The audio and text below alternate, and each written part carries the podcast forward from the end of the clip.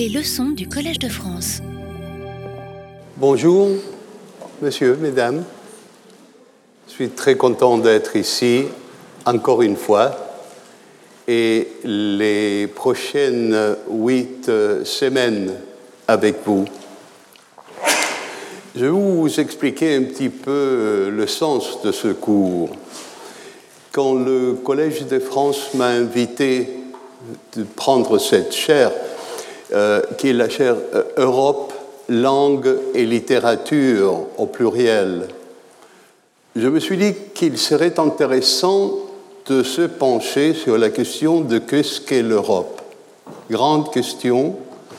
Aujourd'hui, nous la posons dans un contexte bien grave, mais elle est toujours valable parce que cette identité a changé depuis les débuts. Et par le début, j'entends ce mythe grec de la princesse africaine Europe qui est enlevée et emmenée dans un site où elle va fonder le continent que nous appelons Europe. Donc j'ai adressé cette question un peu trop longuement dans ma conférence inaugurale, mais il me semblait important d'essayer de comprendre qu'est-ce que ça veut dire pour nous aujourd'hui, et ce n'est pas le même sens que ce mythe avait pour euh, les Grecs et pour les Européennes qui ont suivi les Grecs. Pour nous aujourd'hui, quel sens peut-il avoir de être sur un territoire, l'Europe, qui a été fondé par une femme, une femme enlevée, une femme violentée, une femme africaine, donc une immigrante, une réfugiés euh, et euh, nous allons voir qu'il y a tout un vocabulaire lié à cette, euh, à cette conception.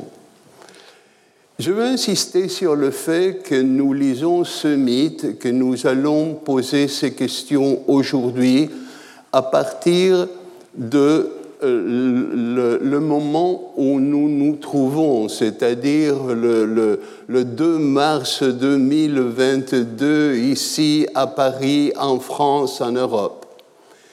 N'est pas la même question que se serait posé euh, un Voltaire ou bien avant un Jules César et bien avant un Platon. La question pour nous, est lié à une question fondamentale qui apparaît dans les débuts de toutes nos civilisations, mais qui est répondue de, de façon très différente, qui est la question très simple de qui suis-je? Et à cette question de qui suis-je s'ensuit où suis-je? Il y a euh, une anecdote euh, que je trouve très, très fascinante. Le critique canadien Northrop Frye, malheureusement plutôt oublié aujourd'hui, mais nos, nos, mémoires sont très courtes, mais euh, ça vaut la peine de, de, revenir à Northrop Frye. Et Northrop Frye raconte qu'un ami à lui, était en train de voyager dans le grand nord canadien avec son guide inuit. Il y a une tempête de neige, il est complètement déboussolé et le pauvre homme s'est écrit Mais nous sommes perdus Et son guide inuit lui dit Ah non, nous ne sommes pas perdus, nous sommes ici. C'est ici cette Europe, nous disons Europe, nous croyons comprendre qu'est-ce que nous voulons dire par Europe. Mais en fait, en quoi consiste ce concept? Aujourd'hui, avec la tragédie de l'Ukraine, avec le positionnement de la Turquie, avec l'énorme poids qui ont des civilisations qui n'ont pas été liées directement au concept de l'Europe, par exemple au Moyen Âge, comme l'islam. Qu'est-ce que ça veut dire l'Europe? Comment répondre à cette question? Est-ce qu'on inclut la Turquie? Est-ce qu'on inclut la Russie? Poutine disait à Madeleine Albright qu'il aimait beaucoup la cuisine chinoise, mais il ne pouvait pas y vivre. Il était euh, européen parce que la Russie était européenne. Qu'est-ce que ça veut dire cette réponse dans le contexte que nous vivons aujourd'hui? Bon, je me suis proposé de euh, discuter de certains classiques notoires de la littérature européenne. Et là aussi, j'ai un préjugé. Littérature européenne classique, qu'est-ce que ça veut dire? Mais pour faisons simple, et j'ai choisi huit œuvres que nous allons discuter les longs de ces huit semaines parce qu'il me semble, euh, sous cette, euh, cette étiquette d'européenne, qu'elles peuvent contribuer, à partir de nos lectures aujourd'hui, à en tirer certaines caractéristiques d'une supposée identité européenne. J'ai invité euh, quelques amis à discuter avec ce concept après euh, le cours. Donc nous aurons une première heure où nous parlerons de, cette œuvre et en, essayant d'en de, tirer euh, cette caractéristique. Et ensuite, avec un spécialiste, une spécialiste dans un thème qui corresponde à cette caractéristique. Donc, euh, euh, j'ai une petite liste ici, mais c'est pas la peine, c'est publié sur, euh, sur le site, c'est pas la peine de, de, le noter. Mais si vous voulez aller lire les œuvres avant la classe, je vous donne la liste. Donc aujourd'hui, nous allons parler de l'Odyssée pour en tirer le concept justement de migration, d'exilé, surtout un concept qui a été développé par mon invité Reinos Papadopoulos, qui est un spécialiste mm, de la psychologie des réfugiés et, aussi des aides-soignants des réfugiés. Euh, il a beaucoup travaillé le thème. Il a euh, inventé ou conçu un, terme euh, meilleur que celui de, ou, différent de celui d'exilé ou déplacé, euh, qui est euh, déplacement involontaire. En anglais, il, il, écrit en anglais, c'est involuntary dislocation. Mais il m'a semblé qu'en français, déplacement est mieux que dislocation qui serait un néologisme, mais qui est le même, la même idée, l'idée de euh, passer d'un endroit physiquement à un autre. Curieusement, euh, c'est la même étymologie de traduction et de métaphore. donc déplacement, traduction et métaphore veulent dire la même chose, donc ça nous arrange parfaitement pour discuter de ces œuvres comme une métaphore de, ces déplacements involontaires. Après, nous avons, la semaine euh, prochaine, nous allons parler de Don Quichotte. Et mon invité sera Roger Chartier, le grand spécialiste euh, du Quichotte. Mais nous allons parler euh, de Don Quichotte d'un point de vue tout à fait particulier. De la même façon que euh, les mouvements de migration, de déplacement en Europe sont si importants aujourd'hui, ils l'étaient toujours, mais aujourd'hui spécialement, euh, dans Don Quichotte, nous allons chercher deux concepts de justice. Justice sociale, justice individuelle. Qu'est-ce que peut faire un individu confronté à un acte qu'il voit comme injuste dans la société du point de vue de cet individu. Troisièmement, nous allons parler de la divine comédie. Nous allons parler de la divine comédie comme un exercice de mémoire.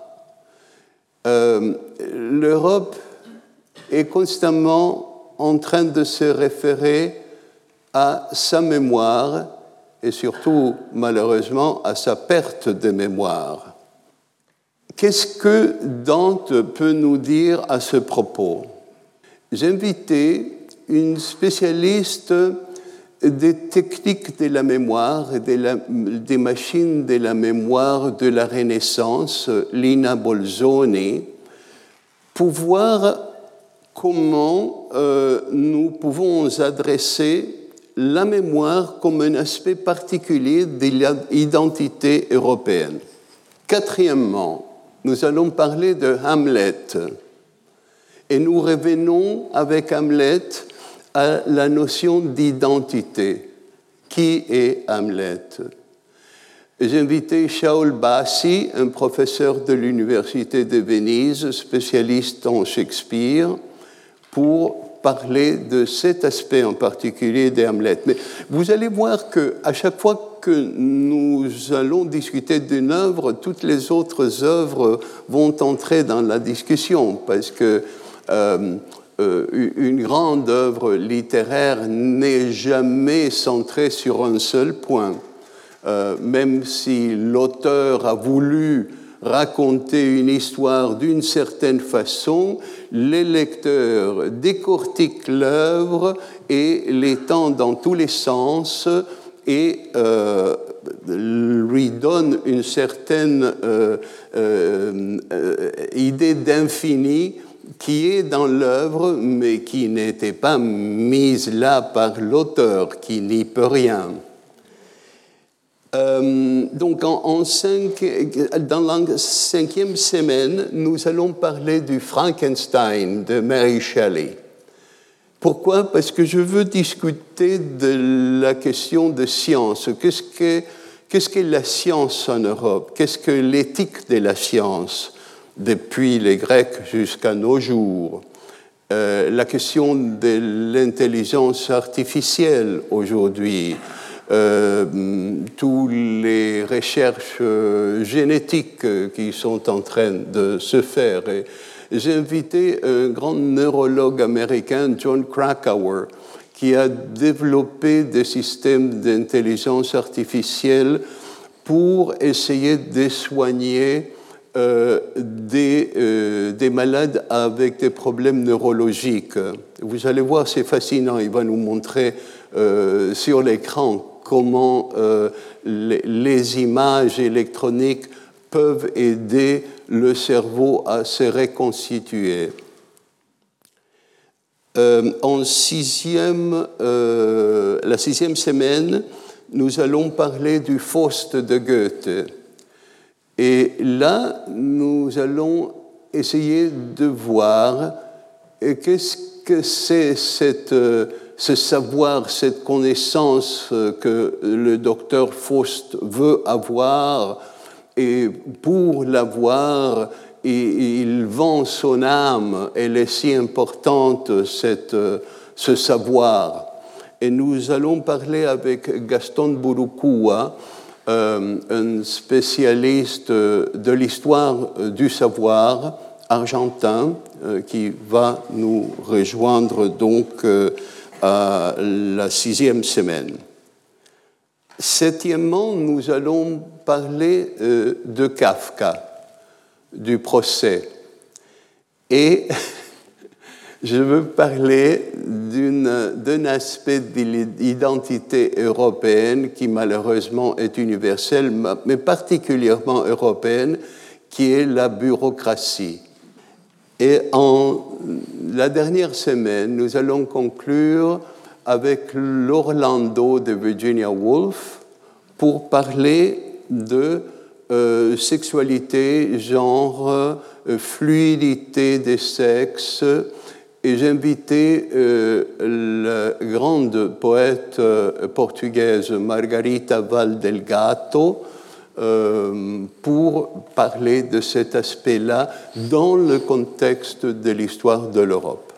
Donc un grand programme, nous allons voir comment nous allons le parcourir.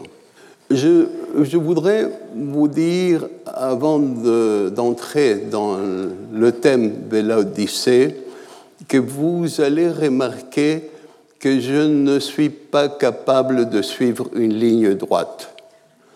Euh, je m'en vais par les branches, je me perds, je ne sais pas pourquoi je suis allé discuter certaines choses, je reviens, et surtout, je n'arrive pas à des conclusions. Donc c'est vous qui allez arriver à ces conclusions et peut-être me donner des réponses.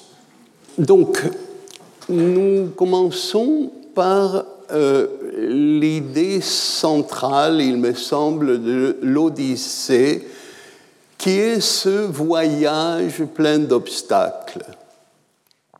Le voyage de Ulysse illustre d'une certaine façon une euh, caractéristique enracinée non seulement dans l'européenne, mais aussi dans la race humaine. Notre espèce est une espèce nomade. Et ça se retrouve euh, euh, partout dans les premières histoires, dans l'histoire de Gilgamesh, Gilgamesh est un roi obligé à faire un périple, d'abord pour euh, rencontrer l'autre partie de la civilisation qui est l'homme sauvage Enkidu, mais ensuite pour aller chercher l'herbe qui peut sortir Enkidu du royaume des morts. Donc nous commençons nos littératures par un voyage. L'Odyssée est, un voyage et euh, dans les différentes cultures de l'Europe, cette notion de voyage, d'exil, de déplacement, volontaire ou involontaire, euh, est une euh, caractéristique récurrente. N'oublions pas, nous ne pouvons pas oublier que, par exemple, dans les cultures judéo-chrétiennes, mais aussi islamiques, l'origine des histoires se trouve dans les heures que Adam et Ève ont passées dans le jardin du Éden et euh, ils ont été chassés Mm, pour, par une, euh, pour une transgression et ils ont commencé ce que mm, est en fait le voyage d'exil qui est toute vie humaine. Donc, euh, nos histoires commencent par un exil. Et ensuite, quand Adam et Ève euh, s'installent avec leurs euh, deux premiers fils, parce que l'histoire euh, raconte qu'ils ont eu d'autres, Caïn et Abel. Caïn tue Abel. Mais pourquoi? Parce que et Abel et Caïn font des offres, des offrandes à Dieu, et Abel offre euh, des, euh, ces, moutons, son bétail, parce que Abel est un, un,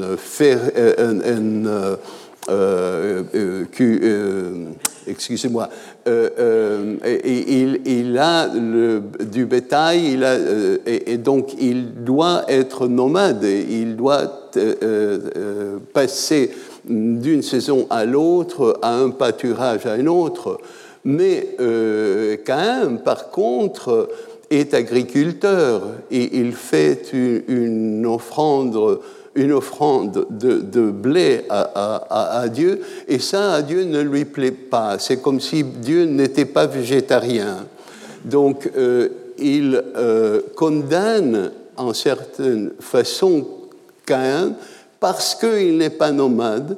Et quand il tue Abel, Dieu le transforme en nomade, l'oblige à errer et euh, il lui met une marque sur le front pour que personne puisse le tuer. Parce que euh, l'exil, parfois, euh, fait que l'exilé se sent avec un désir de mort, de finir tout ça, d'achever ce périple. Et Dieu ôte à, à, Caïn la possibilité d'être tué et de se tuer. Donc euh, euh, l'exil est au, début. Pour, Dante, Dante va transformer, nous verrons ça quand nous parlerons de lui, il va transformer cette idée, d'exil dans l'exemple de toute vie. Euh, Dante ne prend pas l'exil de Adam et Ève ni l'exil des Caïns comme exemplaire, il prend l'exil des Hébreux d'Égypte et, et, il prend un verset du psaume 113, euh, euh, ils sont partis d'Égypte et dans une lettre très importante qui euh, certains spécialistes pensent que ce n'est pas des Dantes, mais ça me paraît impossible que quelqu'un écrirait une lettre si particulière de comment lire la comédie euh, avec des détails si précis comme celle que Dante a écrit à son protecteur Grande. Et dans cette lettre, Dante parle de ces versets euh, du psaume euh, et il dit ça peut être lu de quatre façons différentes. Nous allons voir que n'importe quelle œuvre peut être lue de ces quatre façons différentes, à ces quatre niveaux.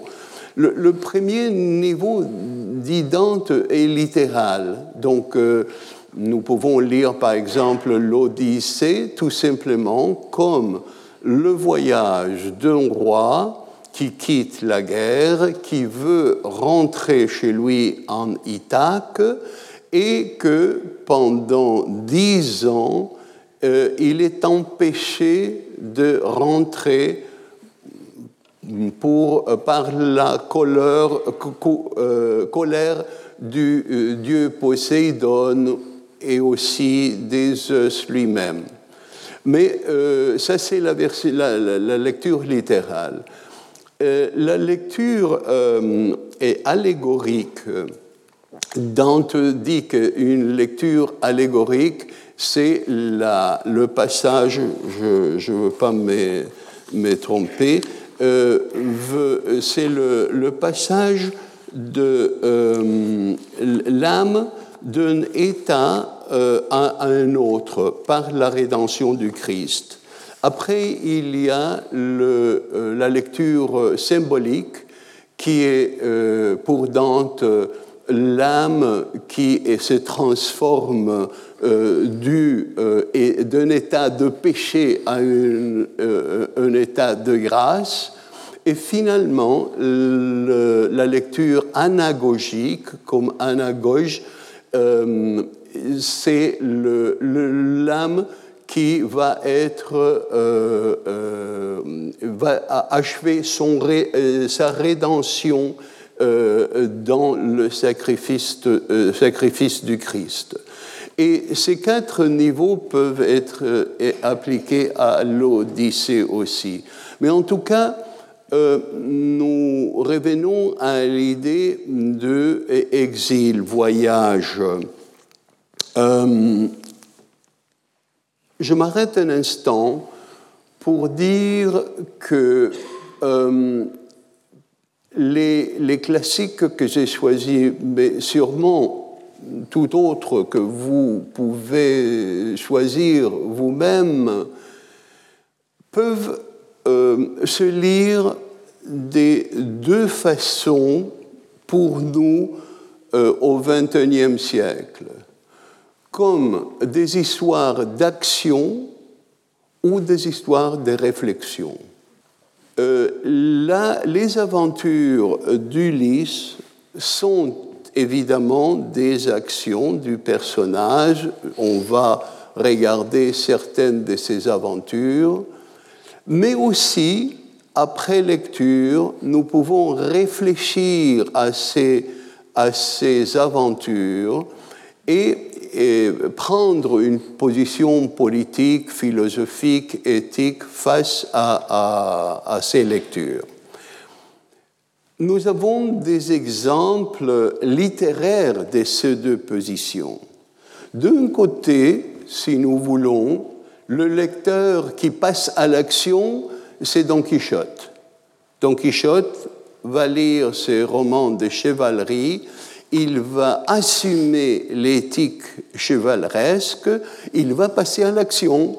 Donc dès qu'il voit un acte d'injustice, il réagit euh, activement contre, sans penser aux conséquences. Nous allons voir que euh, souvent, quand il agit, et il agit en croyant qu'il il, est le juste contre l'injustice, les conséquences sont pires que euh, l'acte qui a déclenché sa première action. Et le réflexif, qui, est le personnage réflexif Évidemment, c'est Hamlet, qui n'arrive pas à agir parce que constamment il reste du côté de la réflexion. Il continue à poser des questions. C'est pas si simple que ça. Nous allons voir quand nous verrons le personnage de Hamlet que dans la réflexion il y a action aussi. Mais bon, euh, restons là pour, pour, pour l'instant. Donc, l'Odyssée est, est euh, un voyage de dix ans. C'est curieux euh, parce qu'il y a un équilibre entre l'Iliade et l'Odyssée qu'il est supposé que c'est ces deux œuvres du même auteur on ne saura jamais peut-être, il y a des spécialistes euh, qui parlent de deux auteurs différents, ou même de plusieurs auteurs. Samuel Butler euh, disait qu'il avait des preuves que Homère était une femme, et euh, Oscar Wilde avait si marre de discussions à Oxford de si Homère avait existé ou non qu'à un moment donné, il, a eu marre et il a dit euh, ben, Homère ou un autre grec du même nom. Donc, cet autre grec du même nom avait donc écrit peut-être l'Iliade, peut-être l'Odyssée. En tout cas, l'Iliade se passe pendant dix ans. Le siège de Troie dure dix ans, c'est une guerre sur place. Le voyage d'Ulysse dure dix ans lui aussi et euh, se passe dans l'espace. Donc euh, c'est euh, une histoire localisée à Troie, la première, l'Iliade, et l'autre est une histoire qui se transcure, se passe dans la géographie du monde grec. Mais ces dix ans ne sont pas dix ans d'aventure.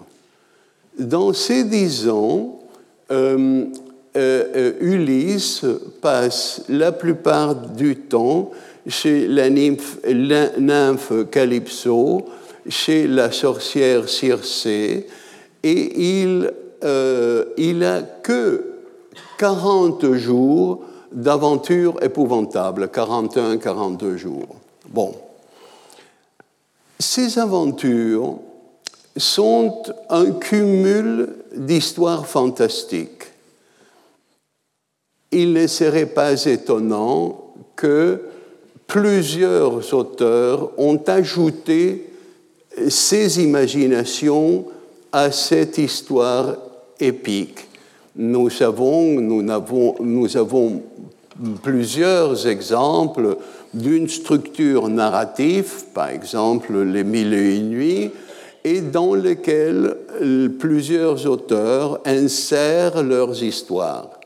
Peut-être l'Odyssée s'est construite de la même façon, mais peu importe, pour notre lecture aujourd'hui, au XXIe siècle, les aventures d'Ulysse se présentent comme les aventures d'un homme qui souffre injustement la sort qui lui dépare les dieux, les circonstances. Et c'est là que je voudrais faire un rapprochement avec l'idée euh, du réfugié, de l'exilé. Et là, je veux introduire quelques termes de vocabulaire pour signaler la différence de laquelle j'ai déjà parlé du concept de euh, Papadopoulos euh, du, déplacement involontaire. Euh, il y a exilé, il y a expatrié. dans la littérature portugaise, le grand philosophe Eduardo Lourenço a fait la différence toute particulière dans son cas mm, dans la littérature portugaise, parce que beaucoup de Portugais se sont exilés euh, au 19e, surtout au 20e siècle, et ils ont créé une littérature à l'extérieur du Portugal. Et donc, est-ce qu'ils se sont exilés ou est-ce qu'ils étaient expatriés? Euh, demande euh, euh, Lorenzo. Il fait la différence de cette façon. L'exilé est un immigrant pour Lorenzo. C'est quelqu'un qui choisit de partir.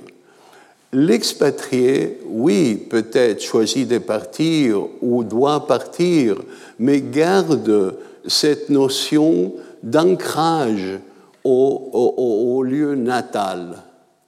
Euh, il y a un phénomène euh, qui a été signalé, par exemple, par le grand poète euh, Constantine Cavafi dans un de ses poèmes sur Ulysse, justement, qui s'appelle Ithaque.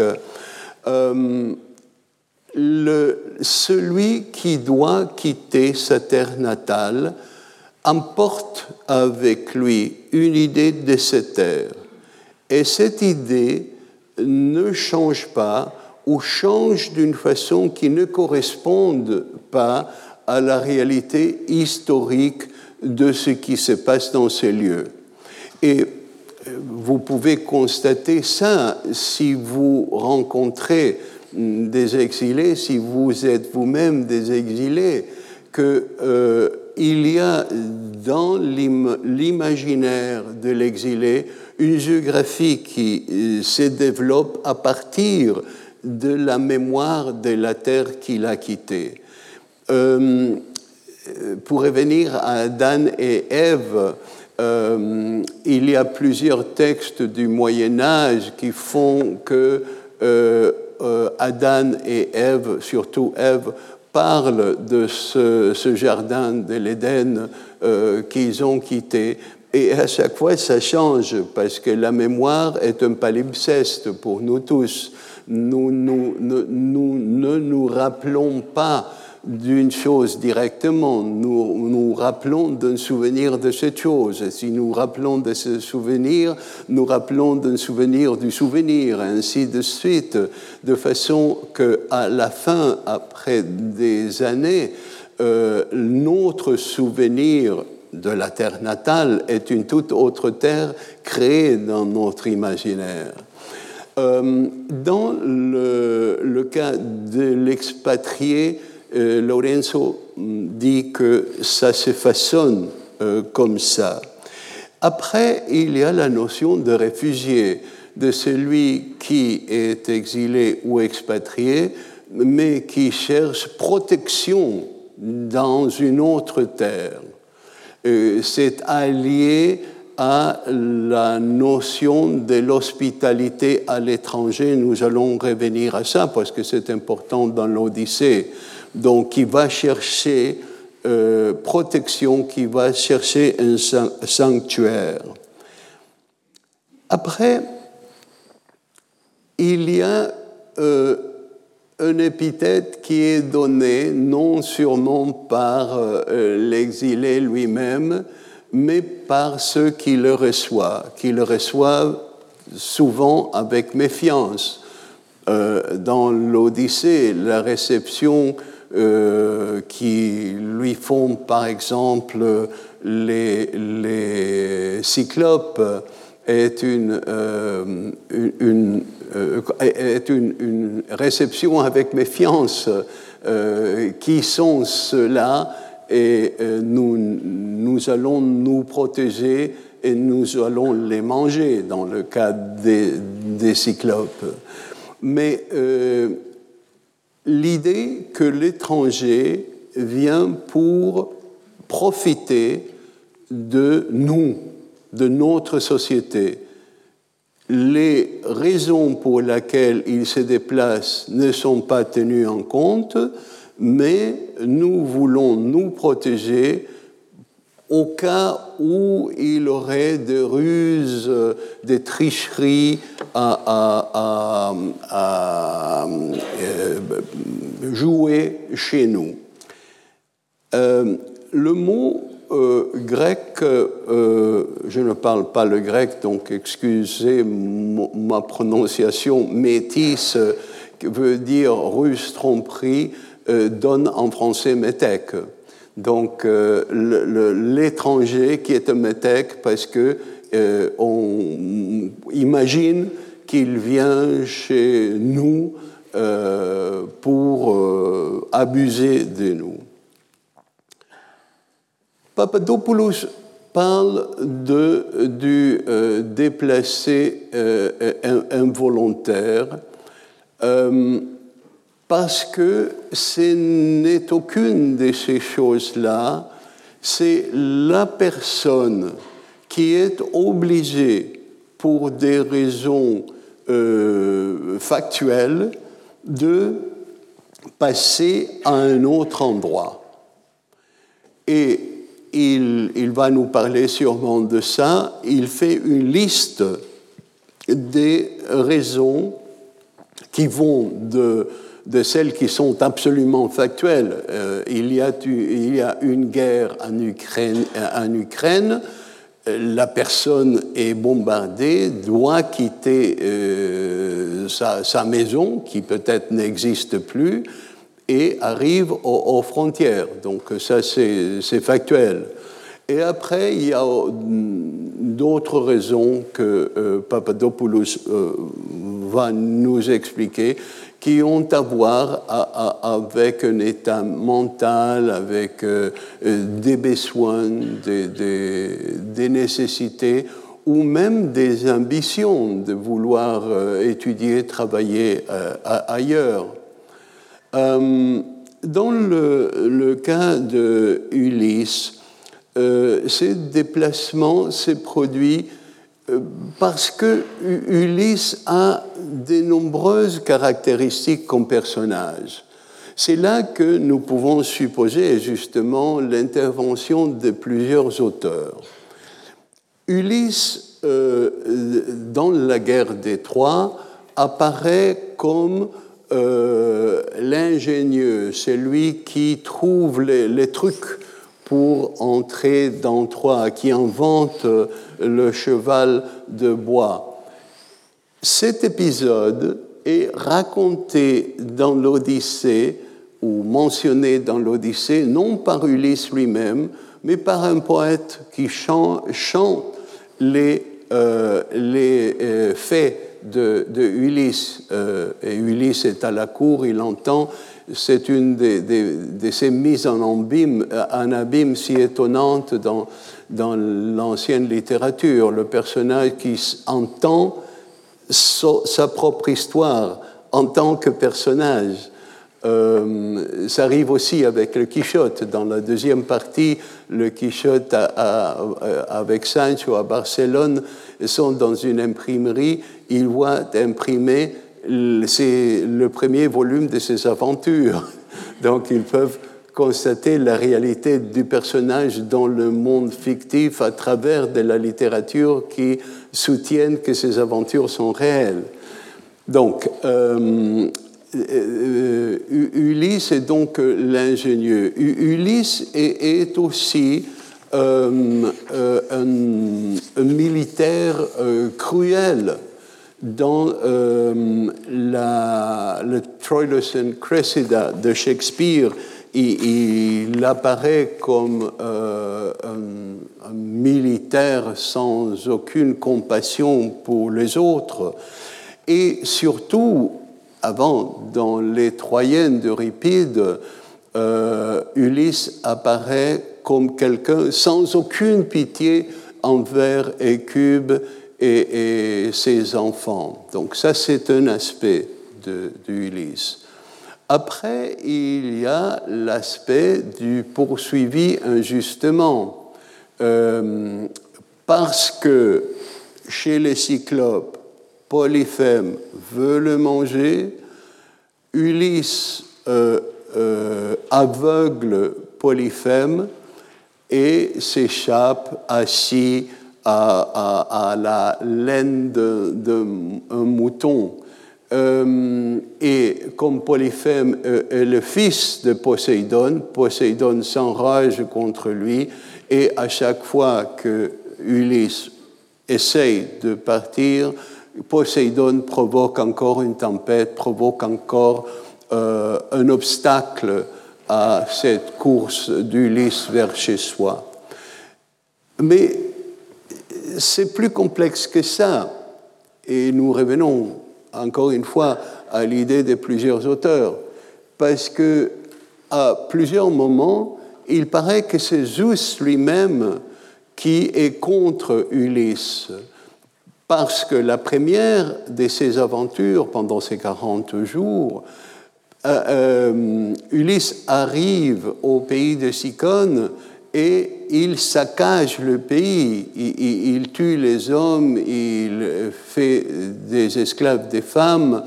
Donc, euh, comme les Cicones sont protégés par Zeus, par, Jupiter, il ne veut pas aider Ulysse. C'est par l'intervention de Athénée qui Zeus consente à demander à Calypso qui le relâche et à Circé de l'envoyer chez lui euh, après avoir passé par le pays des morts.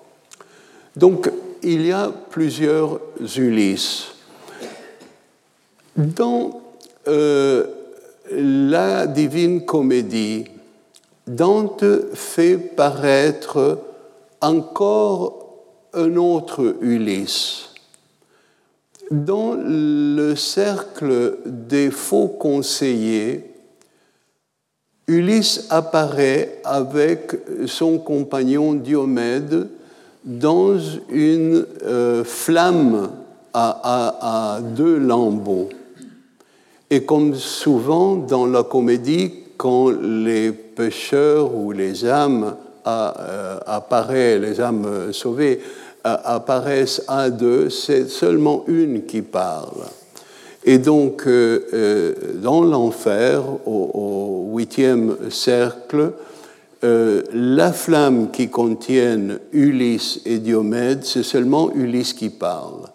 Et comme Ulysse, naturellement, parle grec, il parle dans un italien très exquis, et il ne s'adresse qu'à Virgile qui accompagne euh, Dante. Dante est, un peu pour euh, Ulysse dans ces circonstances-là un métèque. Il ne va pas parler avec n'importe qui, il s'adresse à, à Virgile. Mais ce que Dante invente pour Ulysse, sans connaître l'Odyssée, parce que Dante n'avait pas accès à l'Odyssée, à Homère. Il avait entendu parler de lui dans des citations. Euh, Chesterton dit que euh, nous avons le droit de parler de euh, Homère comme un classique ou Shakespeare comme un classique sans l'avoir lu, parce que c'est dans l'imaginaire de notre culture. Donc, c'est quelque chose que nous pouvons accepter. Et du même euh, Dante, mais qui ne l'avait pas lu. Donc, euh, je ne sais pas s'il connaissait la visite de, qui fait Ulysse au pays des morts où il rencontre Tirésias, et Tirésias, le divin, qui, divine le futur, euh, lui dit qu'il rentrera chez lui après certains euh, dangers, mais il semble lui vaticiner une dernière aventure. Mais est-ce une aventure après la rentrée à Ithaque ou une aventure avant? L'Ulysse de Dante dit à Virgile que peu l'importe l'amour de la femme, peu l'importe l'amour euh, à son père, il veut partir dans une autre aventure, il parle à ses hommes, et vous imaginez, c'est là des, vieillards, enfin des vieillards pour l'époque, euh, lui disant que euh, il, j'ai une, belle euh, traduction qui, a été publiée dans la Pléiade. Je voudrais vous, vous lire ce passage. Ulysse est en train de raconter à Virgile ce qu'il a dit, comment il a convaincu ses compagnons de faire cette dernière aventure. Ô frère, dis-je, qui par cent mille péris êtes venus à l'Occident et à cette veille si petite de nos sens qui leur reste seule. Ne refusez pas l'expérience en suivant le soleil du monde inhabité. Considérez votre sémence vous ne fûtes pas fait pour vivre comme des bêtes, mais pour suivre vertu et connaissance. Plusieurs choses là. Ce monde inhabité, selon Dante, dans la géographie des Dante, quand Lucifer tombe euh, euh, au, centre de l'enfer, euh, il fait que les terres de l'hémisphère sud remontent vers le nord par horreur à la trahison de, Lucifer. Donc euh, c'est un monde vide, senza gente.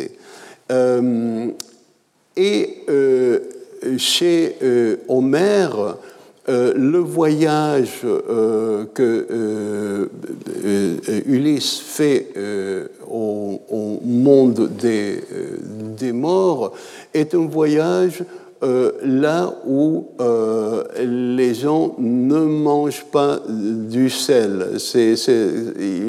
il, parle peut-être de l'Éthiopie, euh, donc éloignée de, la mer. Donc c'est deux façons de caractériser un monde qui n'est pas son monde à lui. Donc, euh, dans le, poème des Dante, Ulysse entreprend une euh, aventure qui est interdite, qui est au-delà des colonnes d'Hercule qu'on a mis pour signaler euh, la, fin du monde permis. Et Dante appelle ça, cette aventure, il folle volo, c'est-à-dire la fuite, le vol fou. Borges a remarqué que l'Ulysse de Dante est peut-être une image de Dante lui-même. Parce que Ulysse entreprend ses dernières aventures et il l'entreprend en dépit qu'elle soit interdite. Dante lui-même entreprend l'aventure après l'exil. Il, a été exilé injustement de sa chère Florence à laquelle il ne retournera pas. Et euh, sur le chemin, il compose peut-être le plus grand poème de l'histoire de l'humanité. Et c'est un poème d'exil, de déplacement involontaire, si vous voulez, pour ne jamais rentrer euh, euh, chez lui.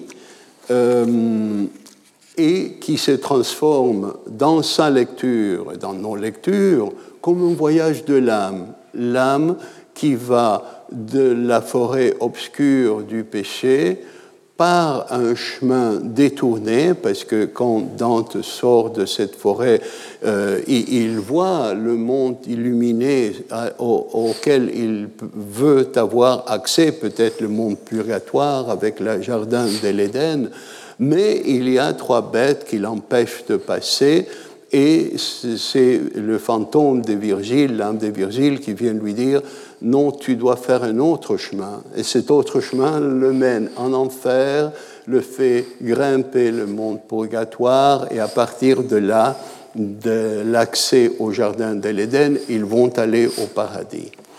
Donc, les différentes cultures ont plusieurs versions des voyages d'Ulysse.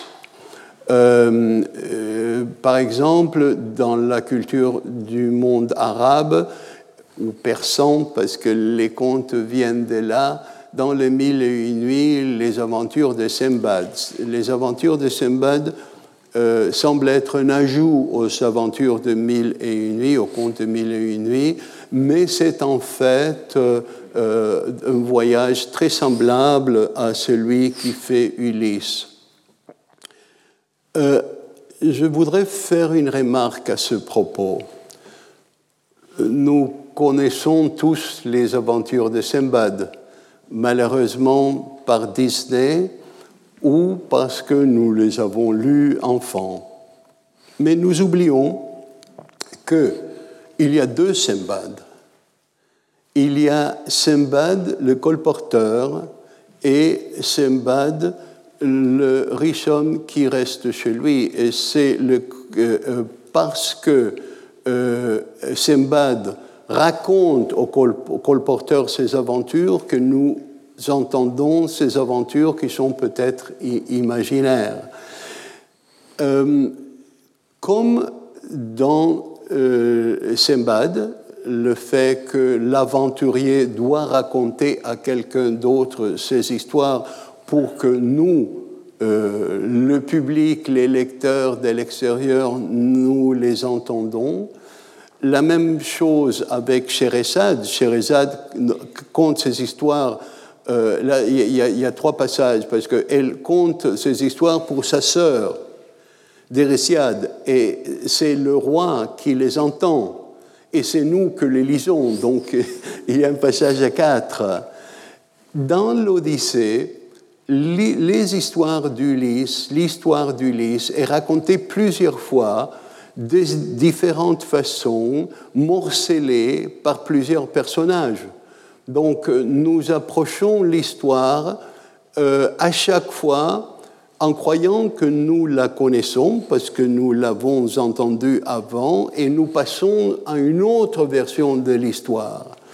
Donc euh, c'est important, je crois, euh, de, de, voir comment l'auteur ou les auteurs nous permettent de saisir ces histoires et voir comment le récit d'un déplacé involontaire n'est jamais cohérent, n'est jamais euh, tout en une pièce, doit se présenter de façon morcelée, parce que la personne qui doit subir ce voyage auquel il est obligé, lequel il est obligé d'entreprendre, ne peut pas raconter ça d'une façon logique parce que ça ne se passe euh, ça ne se passe pas d'une façon cohérente, logique. Il y a des interruptions, il y a des trésions, il y a euh, toutes sortes d'obstacles, d'interventions, et ensuite il y a la mémoire de ce qui s'est passé. Je ne sais pas si vous avez vu quelques interrogatoires des réfugiés qui demandent asile et on leur pose des questions et ils ne peuvent pas répondre d'une façon cohérente. Il n'y a pas, euh, euh, on ne peut pas répondre bon, on m'a brûlé ma maison parce que aussi on a tué mes parents et aussi on m'a trahi sur la route et aussi et aussi et aussi et c'est ça comme ça que les aventures de l'Odyssée sont racontées. J'ai vu tout par hasard dans un, des récits des euh, déplacés involontaires euh, d'Amérique latine euh, vers les États-Unis, ce passage qui m'a semblé extrait de l'Odyssée. Je ne sais pas si vous, vous allez penser du même. en 1992, un chercheur de l'Université de Guadalajara au Mexique euh, fait l'interview à un des, des réfugiés migrants et qui lui raconte comment c'était cette expérience, cette tentative d'arriver aux États-Unis. Et il dit, le Nord, c'est comme la mer. Quand on voyage en tant qu'illégal, on est traîné comme la queue d'un animal, comme un détritus. J'imaginais la façon dont la mer rejette les détritus sur le rivage, et je me disais, c'est peut-être simple simplement comme si j'étais dans l'océan, balancé et rebalancé encore. Et voyez ce qui arrive à Ulysse quand il quitte l'île de Calypso et Poséidon encore essaye de l'empêcher de partir, d'arriver à la côte. À ces mots, une grosse vague abrupte le frappa dans un élan terrible et fit chavirer le radeau dont l'héros fut projeté au loin. Il demeura enseveli un bon moment sans pouvoir remonter sous l'assaut des puissantes vagues et le poids de ses habits. Euh, les lectures de nos classiques sont multiples et transforment ces classiques dans des textes très divers. Je veux conclure avec une lecture de l'Hélice des Dante fait par Primo Levi. Primo Levi à Auschwitz. Primo Levi à Auschwitz, euh, est prisonnier avec quatre ou cinq autres dans un groupe. Un de ces autres est un jeune Français qu'il demande à Lévi, pensez-vous, dans les circonstances d'Auschwitz, demande de lui enseigner l'italien. Et bon, ils ont quelques minutes, euh, mais sinon, bon, on les pousse, euh, ce n'est pas les circonstances idéales pour apprendre une langue. Et Lévi pense à Dante. Il essaye de se souvenir de quelques, quelques versets de la comédie et tout à coup, du fond de sa mémoire, lui arrivent les vers de Ulysse parlant à ses compagnons. Et ces vers qui, euh, comme je vous disais, considérez votre sémence. Vous ne fûtes pas pour fait pour vivre comme des bêtes, mais pour suivre vertu et connaissance. Et là, euh, Ulysse euh, est pour euh, Lévi l'image de lui-même, qui lui dit, tu dois survivre, tu n'es pas une bête, tu n'es pas fait pour sombrer. Et ces vers écrits 700 ans avant illuminent Lévi et l'aident à survivre. Euh, je ne sais pas si nous pouvons trouver, je le crois, dans l'Odyssée, cette euh, caractéristique de l'identité européenne euh, de, nomadisme, de, ou surtout, dès nos jours, surtout avec euh, les 600 000 réfugiés qui jusqu'aujourd'hui arrivent de l'Ukraine, une autre façon de voir l'Europe. Euh, il y a un concept euh, euh, grec qui, d'Homère en avant qui est la philoxénia. Philoxénia veut dire l'amour ou, le sentiment vers l'étranger. C'était une obligation de recevoir l'étranger dans les meilleures conditions. Et il y a plusieurs instances dans l'Odyssée que cela se fait. Télémaque qui reçoit euh, Athénée, il ne sait pas que c'est la, la, déesse, il croit que c'est le, chef d'un groupe de Grecs. Et après Antinos, quand il reçoit Ulysse sans savoir qui qu'il est. Hum, et, cela se continue. C'est une obligation, par exemple, dans la culture juive, dans la culture islamique, cette obligation vers l'étranger. Peut-être ça serait bien d'essayer de voir dans le contexte de notre Europe, avec l'idée de, de, translation euh, de migration comme métaphore de déplacement involontaire, la contrepartie, la philoxénie, philoxénia, et euh, essayer d'agir euh, envers nos sœurs et nos frères comme si c'était nous. Parce que, en quelque sorte, nous sommes tous des étrangers, nous sommes tous dans une terre qui est sûrement pas la nôtre euh, depuis la nuit des temps. Merci. Retrouvez tous les contenus du Collège de France sur www.colège-2-france.fr.